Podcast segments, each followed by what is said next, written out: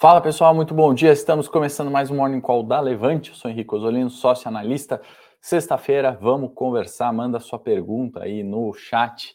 Uh, Sexta-feira de payroll, né? A gente vai explicar um pouquinho a importância do payroll, o que, que a gente espera, né? Qual é o reflexo disso no Ibovespa. Vamos comentar também notícias uh, de petróleo e também um pouco o cenário local, tá bom? Já de cara eu queria dar um presente para vocês, nosso relatório, né? O calendário de dividendos do mês de setembro, né? Ibovespa fechou ali a virada do mês e a gente, como sempre, preparou o relatório, né? Um relatório que mostra as empresas que vão pagar dividendos aí no mês de setembro, justamente para vocês se programarem, uh, olharem ali, né? Se já tem alguma empresa na carteira que anunciou pagamento de dividendos.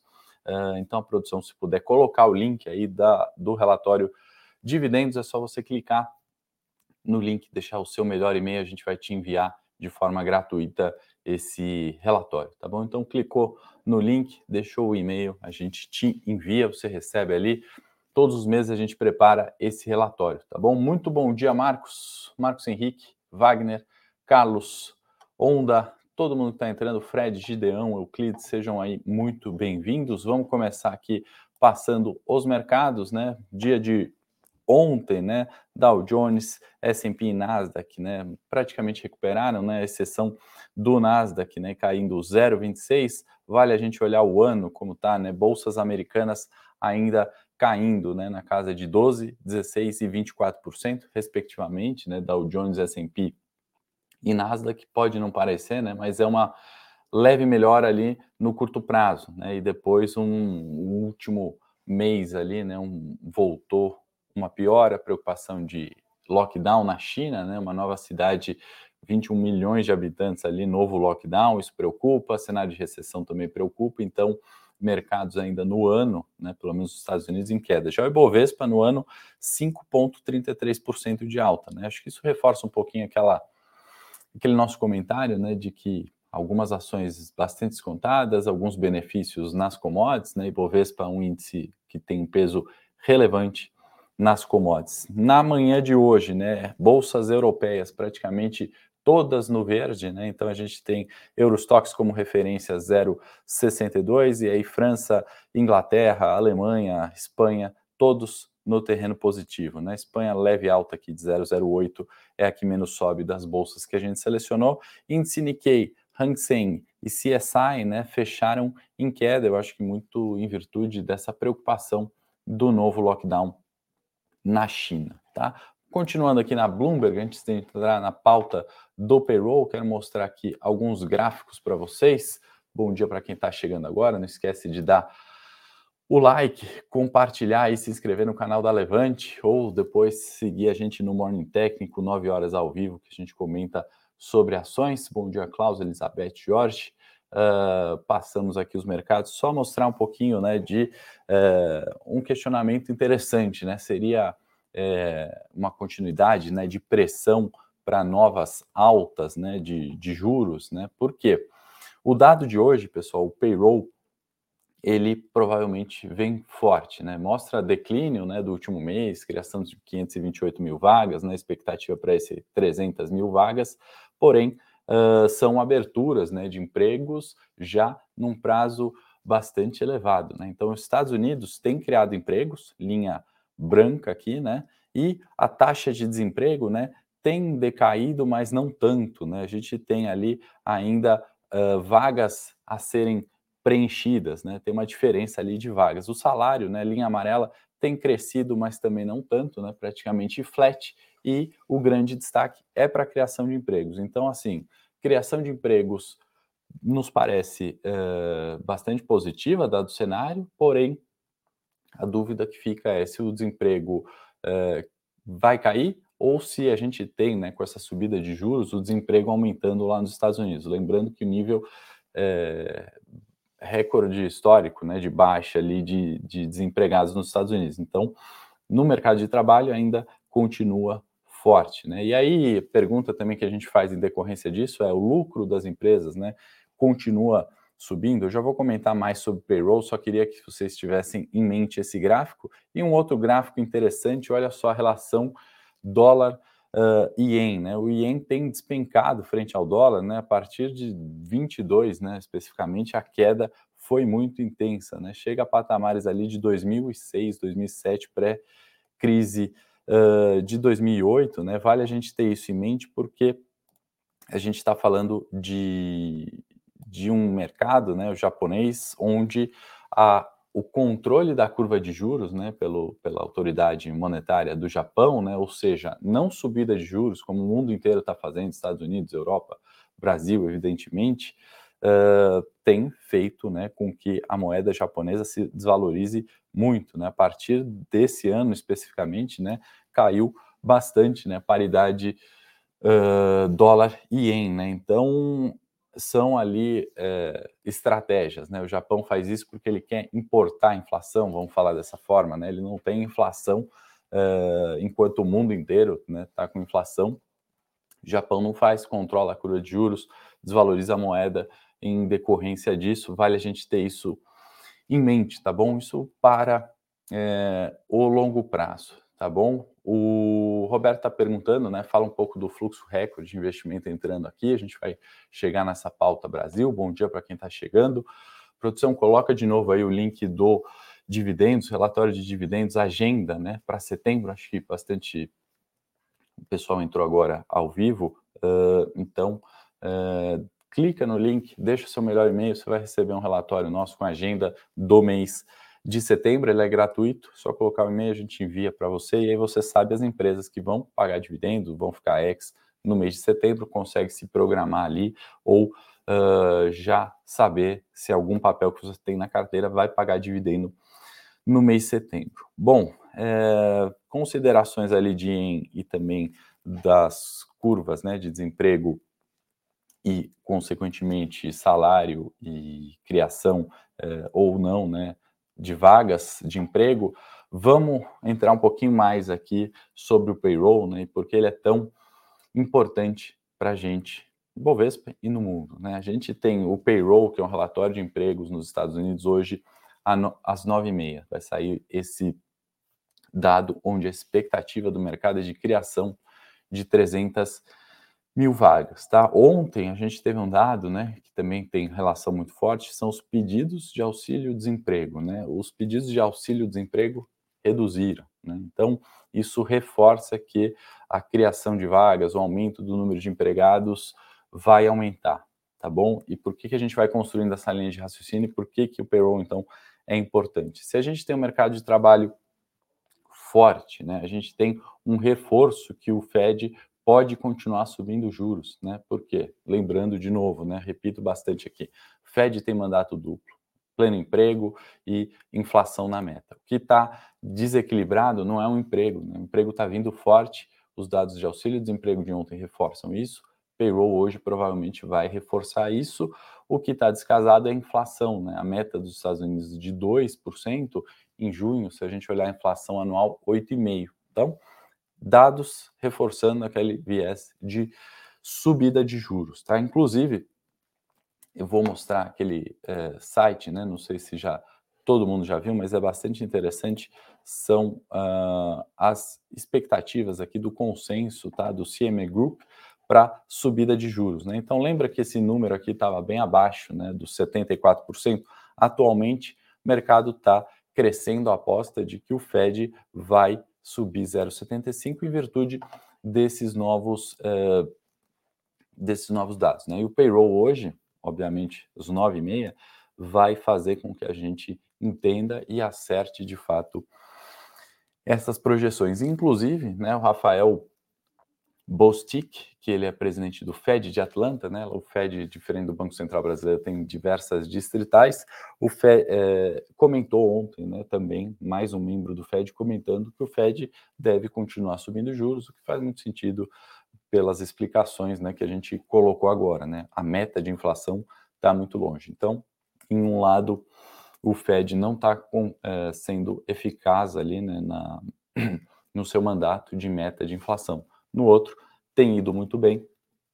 E o Paulo tem falado né, que não está muito preocupado em subjuros e causar desemprego. Ele segue vendo o mercado de trabalho ainda muito forte e vai fazer tudo o possível, né? Isso são palavras dos diretores e dele principalmente para trazer inflação na meta. Tá? E aí a gente chega nessa nesse comentário um pouco extenso, construindo essa linha de raciocínio do payroll, né, para dizer o seguinte, né, juros subindo, né, é, na regrinha de bolso a gente tem que é ruim para renda variável, né, mas é, não é o único fator, né, eu falo muito aqui que é melhor você ter um juro alto e uma inflação na meta, né, uma economia que funciona muito melhor, uma inflação dentro da meta, do que você ter um juros baixo artificialmente, uma inflação descontrolada como a gente poderia estar caminhando no Brasil algum tempinho atrás. Né? Me parece que isso foi ajustado, a gente voltou a ser o país com uma taxa de juro real bastante positiva, né? É, acho que dos emergentes é a maior, né? Nosso concorrente era a Rússia,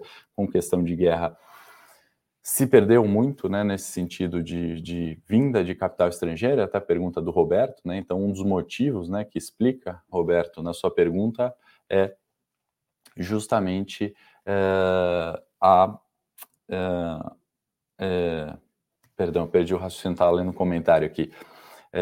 a questão da guerra perdeu nessa atratividade. Então, um outro motivo que explica essa vinda de fluxo gringo para o Brasil é justamente a gente ajustar nossa taxa de juros condizente com o risco do país emergente. Então, a gente remunera acima da inflação. Né? Se a Selic é 13,75 e nossa inflação esse ano pode ser 8%, a gente tem uma remuneração acima da inflação, certo? Já nos Estados Unidos é diferente, né? Você está com juros menos do que a inflação projetada. Lá é o contrário, a inflação também elevada de 8,5%, mas é, os juros né, caminhando ainda para a faixa dos 3%, tá bom? Uh, bom dia, bom dia pessoal que está entrando agora. Não esquece do like, de baixar o relatório do dividendos que está aí no, no, na descrição do vídeo. A Juliana está fazendo um comentário bastante legal, que gostou muito da última recomendação do Fênix e uh, tem um vencimento maior, né? Acho que ajudar, vai ajudar a gente a se posicionar. Interessante, eu procuro fazer isso, né, Juliana? Também não muito extenso, porque as opções, quando ficam muito longas, né, elas também ficam mais caras, mais caras, e a gente sabe que pequenas alterações ali, né, em, em fatos relevantes, em vieses econômicos, tem uma grande tem um grande impacto em opções. Né? Então, quando você amplia o horizonte, né, você amplia também a incerteza. Né? Eu sei que é, o viés de hoje pode ser X, da próxima semana Y, mas a hora que eu coloco né, seis meses de bolsa, né, entram diversas outras variáveis que a gente não sabe precisamente definir. Né? Então, a gente tem que também ter um cuidado quando a gente ganha o tempo, né? O lado positivo é que você tem o tempo aí ao seu favor quando você aumenta o horizonte de tempo, né? Quando você reduz o horizonte de tempo, a desvantagem é que você justamente não tem tempo. Você errou a premissa, né? Você achou que era X, mas foi Z, aí sim o curto prazo acaba uh, tendo a sua desvantagem por ter um tempo menor. Muito bom dia, bom dia, bom dia. É, e eu estava só para concluir, né, que essa subida de juros não necessariamente pode ser ruim para a bolsa e mais ainda, né, não necessariamente ele precisa ser ruim para os seus investimentos, né? A gente acaba vendo todo mundo, né, falando, poxa, cenário de certeza, cenário de certeza é assim desde que eu estou no mercado, ou melhor, né, desde muito antes, né, sempre foi assim, né? Teve a crise de 29, é, foi uma baita oportunidade de compra depois, né? Depois teve crise teve Segunda Guerra, depois teve crise de petróleo, depois teve, enfim, bolha das .com em 2000, 2000 né, para pular um pouco a história, subprime em 18, 18 não, 2008, Covid, etc, 2020, enfim, né, as, as, crises, né, elas sempre acontecem, né, não é fazer o clichê, né, que crise em japonês, né, eu acho, em chinês, significa oportunidade, não é só para ser super otimista, né, mas é para avaliar todos esses fatores que a gente faz aqui no Morning Call, eu acho que é o interesse justamente de vocês diariamente, e tentar mensurar risco, né? Não necessariamente a gente precisa é, perder performance. Inclusive, eu vou fazer algo que eu não faço com frequência, mas como a gente muitas vezes tem que justificar aquilo, né, ou comprovar aquilo que a gente está falando, essa é a carteira do trade dos cinco dias que vai ser encerrada hoje, tá? Três, cinco dias é a minha série de curto prazo aqui na Levante, para quem não sabe, tá? É, numa bolsa essa semana, né, esses dados são de ontem, espero que minha equipe tem atualizado certinho aqui, seja os dados de fechamento, tá? Porque eu nem cheguei a conferir, mas acredito que sejam. Bolsa caindo 3,61 na semana, uh, a carteira subindo 1,51%. Né? Você vai falar, poxa, mas só 1,51%, mas numa queda de uh, 3,60%, a gente está falando de alfa para a Bolsa, né? de performance além do mercado, uh, em mais de 5%. Né? Então, isso é bastante significativo, é o que todo fundo de investimento consegue. E como que a gente é, consegue fazer isso? Né? Por que, que a gente fez essa performance positiva? Por um simples fator aqui de vender a B3 na segunda-feira e não só comprar, né? Então a carteira onde a gente vendeu B3 sem ter B3, né? Esperando o quê? Uma queda desse ativo nessa semana. De fato caiu, no nosso preço de entrada 3,32%, e olha que ontem né, teve recuperação de 2% da B3. Né? Então, ainda com uma recuperação de preço, a gente consegue determinar essa tendência do curto prazo que eu estou falando para vocês, tá bom? que mais a gente fez? Né? Lembra na segunda-feira, quando a gente falou no morning aqui, na live de produto, né, que era uh, uma semana bastante incerta de arrefecimento, uma possibilidade do Ibovespa chegar nos 107 mil pontos, né? que a gente vai já ver no gráfico de análise técnica no finalzinho do Morning Call. Então, a gente procurou desvincular o máximo possível dos ativos do Ibovespa. Né? E aí a gente compra Taesa, uma empresa do setor elétrico, bastante descontada, sobe 4%, ainda que a bolsa caia 3,60%. Né? A gente entrou em SLC, que tem pouca relação ali né, com indicadores, enfim, uh, de recessão que a gente está vendo, descontada, empresa de ligada ao agronegócio, né, que também foi muito bem. E a gente só acerta? Não, pessoal, não tem problema nenhum. Né? JBS, e aí essa sim, muito atrelada ao Ibovespa, para quê? Nos proteger, né? Caso não fosse aquela semana de alta, ou melhor, aquela semana de queda forte que a gente projetou na segunda-feira, né? Lembra do curto prazo, uh, a gente conhecer melhor, né? Quais são os fatores que vão impactar os ativos, né? E aí, se essas premissas fossem furadas, né? JBS, por ter um beta alto, né, poderia né, contribuir uh, e favorecer a nossa performance. Mas no caso, de fato, as premissas estavam corretas que a gente colocou, né, a escolha da maioria dos ativos foi correta, e aí JBS cai 3,50, porém, no impacto né, da carteira, né, o combi a combinação desses ativos, performance é positiva, tá? Eu não gosto de falar de performance, né? Nem quando é positiva, nem negativa, assim, aberto, porque parece que a gente muitas vezes é, tem o intuito de contar vantagem ou prestar contas no sentido de falar, olha só, eu sou diligente. Isso não, não precisa, uh, como analista aqui, a gente é obrigado né, enviar os, os, relatórios, as recomendações, a performance é auditada pela PMEC CVM, então isso é, é, é público, né? Mas o meu intuito aqui em mostrar né, a carteira e falar, olha, juros está subindo, o cenário de recessão não necessariamente é ruim para a bolsa, mas ainda que seja ruim para a bolsa, né, você tem que ter a sua estratégia correta, né, a sua mensuração eh, de riscos e alocação. E só assim a gente consegue fazendo os ajustes, né, vendo onde erra, onde acerta e otimizando essa estratégia para poder investir no, no longo prazo. Né, uma operação de curto prazo que eu mostrei aqui, mais a cabeça de longo prazo, né? É para fazer isso, né? É, o trade existia no coronavírus. No mês do coronavírus a gente perdeu 1,75, enquanto a bolsa despencou 30, né?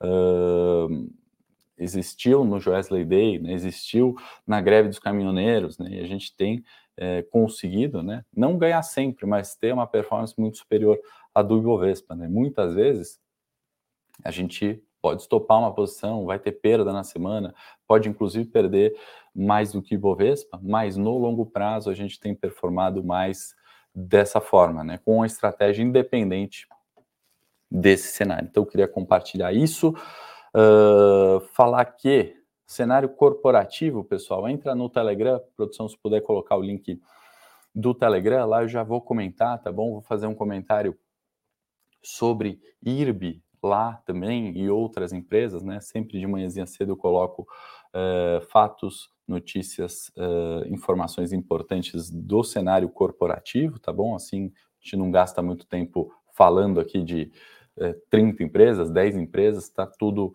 lá bastante detalhado com viés para o dia, sempre de manhãzinha cedo, e outros indicadores que eu coloco lá no Telegram também. Aliás, eu queria, eu vou compartilhar lá hoje no Telegram esse estudo que a gente fez aqui, esse Super Lucas, não sei se está aparecendo ali no cantinho da equipe, me ajudou, né? O que, que eu fiz, é, o que, que a gente fez, né? O que, que a gente quis olhar com esse estudo, né? A gente pegou o payroll, né? E aí voltando na pauta do payroll de hoje, a gente pegou o payroll total histórico, né? E a gente veio observando, né, no longo prazo, né, é, número total de criação de empregos nos Estados Unidos a partir de janeiro de 20, tá? Pré-corona. E aí a gente detalhou aqui por cada um dos setores, tá? Eu vou compartilhar no Telegram essa planilha para vocês olharem com calma, tá? Uh, e aí a gente chegou no total de vagas, além de olhar para os setores, total de vagas criadas, o consenso, né? Qual a expectativa do mercado? E aí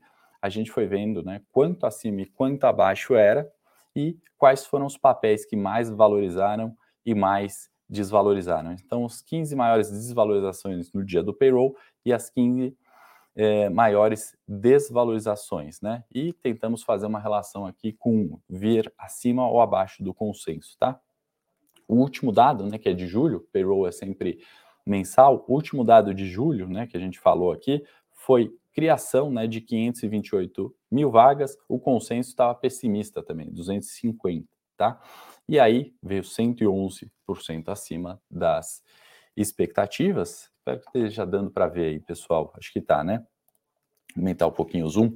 Uh, maior alta do Ibovespa naquele caso foi Braskem 3,55, né? Maior queda Sul América, né? Óbvio que não é só isso, né? Mas acho que é importante a gente fazer essa correlação, porque quem conhece o relatório do payroll, né, muitas vezes quer operar aquele fato naquele dia. Por quê? Tem grande volatilidade, né? Braskem no último relatório que foi a maior alta foi só 3%, né? Mas a gente está vendo a ação aqui sub 6, sub 7, sub 17, o caso da Prio, 14, o caso da Cielo, 10, a CCR, né? Então, uma variação gigantesca, né? No dia seguinte, a gente está falando de uma média de 10%, né? Das maiores altas, né? E as maiores quedas também. Só que o que eu quero trazer com isso para a gente concluir, não se estender muito também nesse estudo, né? A hora que a gente pega a média das maiores altas e das maiores quedas, né? A gente descobre aqui que Celo apareceu quatro vezes nesse ano, Petrobras quatro vezes, 3R quatro vezes, né? Então, petróleo e, e a Cielo apareceram bastante, né? Nesse ano, quatro vezes de é, oito payrolls que tivemos, né? Só que a variação média, olha só como ela é pequenininha, né? Estamos falando aqui da média das médias de 0,07. Né? Então, o que eu quero dizer? Né? O payroll é um dado que influencia muito no curto prazo, vai trazer uma volatilidade, né? ou pode trazer uma volatilidade gigantesca hoje também, mas a hora que você estende o, o, o é, a análise, né? aquela volatilidade naquela ação, né? aquela média de rentabilidade, ela se anula, né? E isso não é só no ano de 22, tá? Eu fiz para maiores baixas também, né? Maiores baixas na média 0,11 é, de queda, tá? No período maior, né, mais extenso, 2020 e 2022, o dia seguinte praticamente se anulou, tá? É claro que não é só payroll, é claro que não é só volatilidade, né? Não é só em função disso que a empresa sobe ou cai, mas eu acho importante a gente falar isso, porque tem gente ainda operando payroll achando que isso é investir no curto prazo. Não, isso é pura especulação ali, né? Isso não é um investimento de é, longo prazo, tá, pessoal? Então, espero que tenham entendido ali o ponto, a análise que eu quis fazer nesse sentido. Eu vou compartilhar no Telegram é, essa planilha, aí vocês conseguem olhar os dados de emprego, criação e destruição de emprego nos Estados Unidos histórica, os ativos que mais subiram, mais caíram e as médias, tá? Tá lá nesse Telegram gratuito. É só entrar. Valeu, José. Se gostou da análise, curta aí, compartilhe com alguém que está olhando o payroll ou está é, operando no curto prazo, ou achando que está operando no curto prazo, e na verdade está chutando né, que vai vir é, acima ou abaixo do consenso e se posicionando ali em uma ação é, sem ter aquele raciocínio que a gente mostrou agora, por exemplo, de carteira, tá? Deixa eu tomar uma aguinha que a voz está falhando.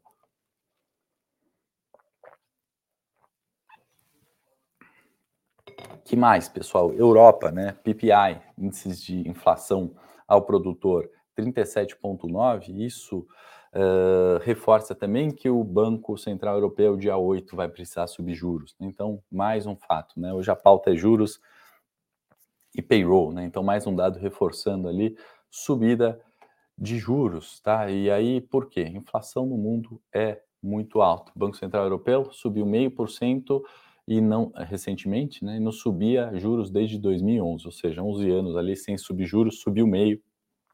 Tá ainda muito atrás, a inflação está descolada da meta, vai precisar subir juros, porque a inflação no mundo é muito forte. Então, quando eu critiquei aqui o Jornal Nacional, né, que na uh, na questão de é, pergunta né, de inflação, né, atrelando a inflação ao presidente atual, né, e aí eu fui extremamente rechaçado pela, pelo pessoal que, é, principalmente de, de, da, da, esquerda, né, ou do PT, mas enfim, e aí meu ponto era, não é, nunca é partidário, né, nunca, eu tenho obviamente minha opinião, mas você nunca vai ver aqui o que que eu acho de um ou de outro, né? Meu, meu intuito aqui não é dar um comentário político, mas é dar um comentário sobre a gente não pode atrelar a inflação exclusivamente ao governo X. Podia ser o Bolsonaro, o Lula, Dilma, o Fernando Henrique.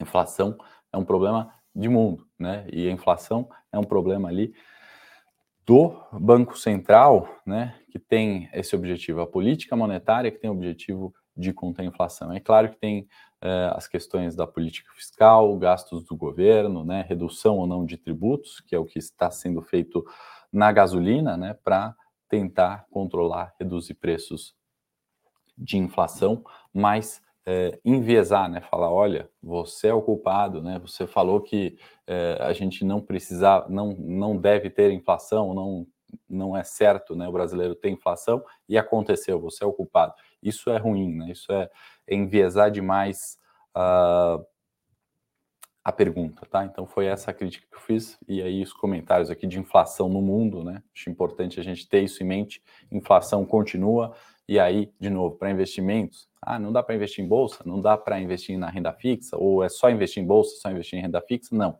Vamos ter essa cabeça de de portfólio, né? Tem ativos que se beneficiam, né? Tem ativos que tem empresas que têm performado muito bem, né? Com, com a situação econômica atual é nisso que a gente precisa investir. É esse meu objetivo aqui, não dar pauta política, tá? No cenário local, aproveitando o gancho aqui, vamos falar de produção industrial, expectativa aí do reflexo de Bovespa no sentido leve melhor ali na margem esperada, uh, gasolina reduzindo, né? Então a gente tem 24% né, na, de, de, redução da gasolina na bomba, né? A hora que a gente fala é, de ano, a última revisão foi 7% para baixo, então isso pode conter inflação ali, né? Podemos ter um novo mês de deflação, tá? Rafael, Uh, Vales e Minas, a gente vai falar no Morning Técnico já já, tá? A partir de 9 horas, vou atrasar um pouquinho, na verdade, a gente já comenta lá no Morning Técnico ao vivo no meu canal também.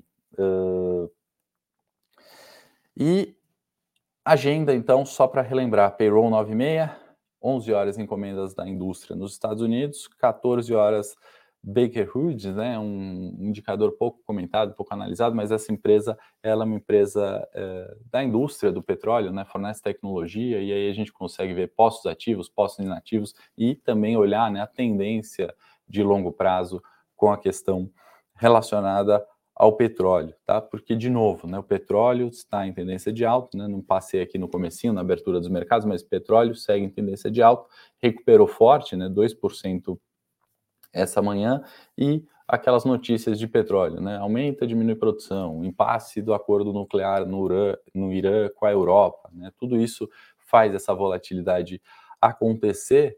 Uh, Segunda-feira vai ter nova discussão de corte ou não de produção e a gente tem que, obviamente, começar a monitorar para entender se de fato, né, pode vir essa redução uh, nos preços das commodities, especialmente petróleo. Nesse momento, acho preliminar é, afirmar né, que essa redução pontual dos preços seja uma tendência de baixa. Né? Evidente que está muito relacionado ao uh, a situação uh, econômica, tá? Então vou fazer de novo o convite para vocês entrarem no Telegram. Eu vou compartilhar a planilha do payroll com vocês. Vou compartilhar também, aliás, como todas as manhãs, já compartilhei a, a, as notícias. Estou lendo os comentários aqui de vocês, as perguntas, né? Uh, vou compartilhar também as notícias de empresas, como fazemos todas as manhãs, e sempre no período da tarde a gente faz um comentário pontual ali sobre é, inflação, sobre payroll, sobre taxa de juros, né, algum comentário que agregue né, na nossa análise, na nossa alocação de recursos. Tá? Eu vi a pergunta do minério de ferro aqui, na Bolsa de Dalian fechou em queda de 1,17, tá bom, Karina? É, 675 yuans, isso dá mais ou menos 98 dólares aproximado, tá bom? Pessoal, acho que era isso. Morning Call de sexta-feira. É, poucas perguntas, mas eu acho que a pauta ali né, tinha tinha bastante coisa densa ali, novidade talvez para a maioria. Espero que vocês tenham gostado. Se gostaram da análise, da planilha, do Telegram, curtam aí. A única forma de eu saber que o conteúdo está relevante e, e, e, vocês têm gostado. Eu vou para o Morning Técnico agora ao vivo para a gente falar de papéis ali, olhar gráfico, olhar o gráfico do Ibovespa, que também não deu tempo aqui para não estourar muito tempo do nosso Morning Call, tá bom? Então, análise gráfica, preço e empresas na sequência já já entrando ao vivo. Obrigado, excelente final de semana para quem não vai para o Morning Técnico. Segunda-feira eu estou de volta.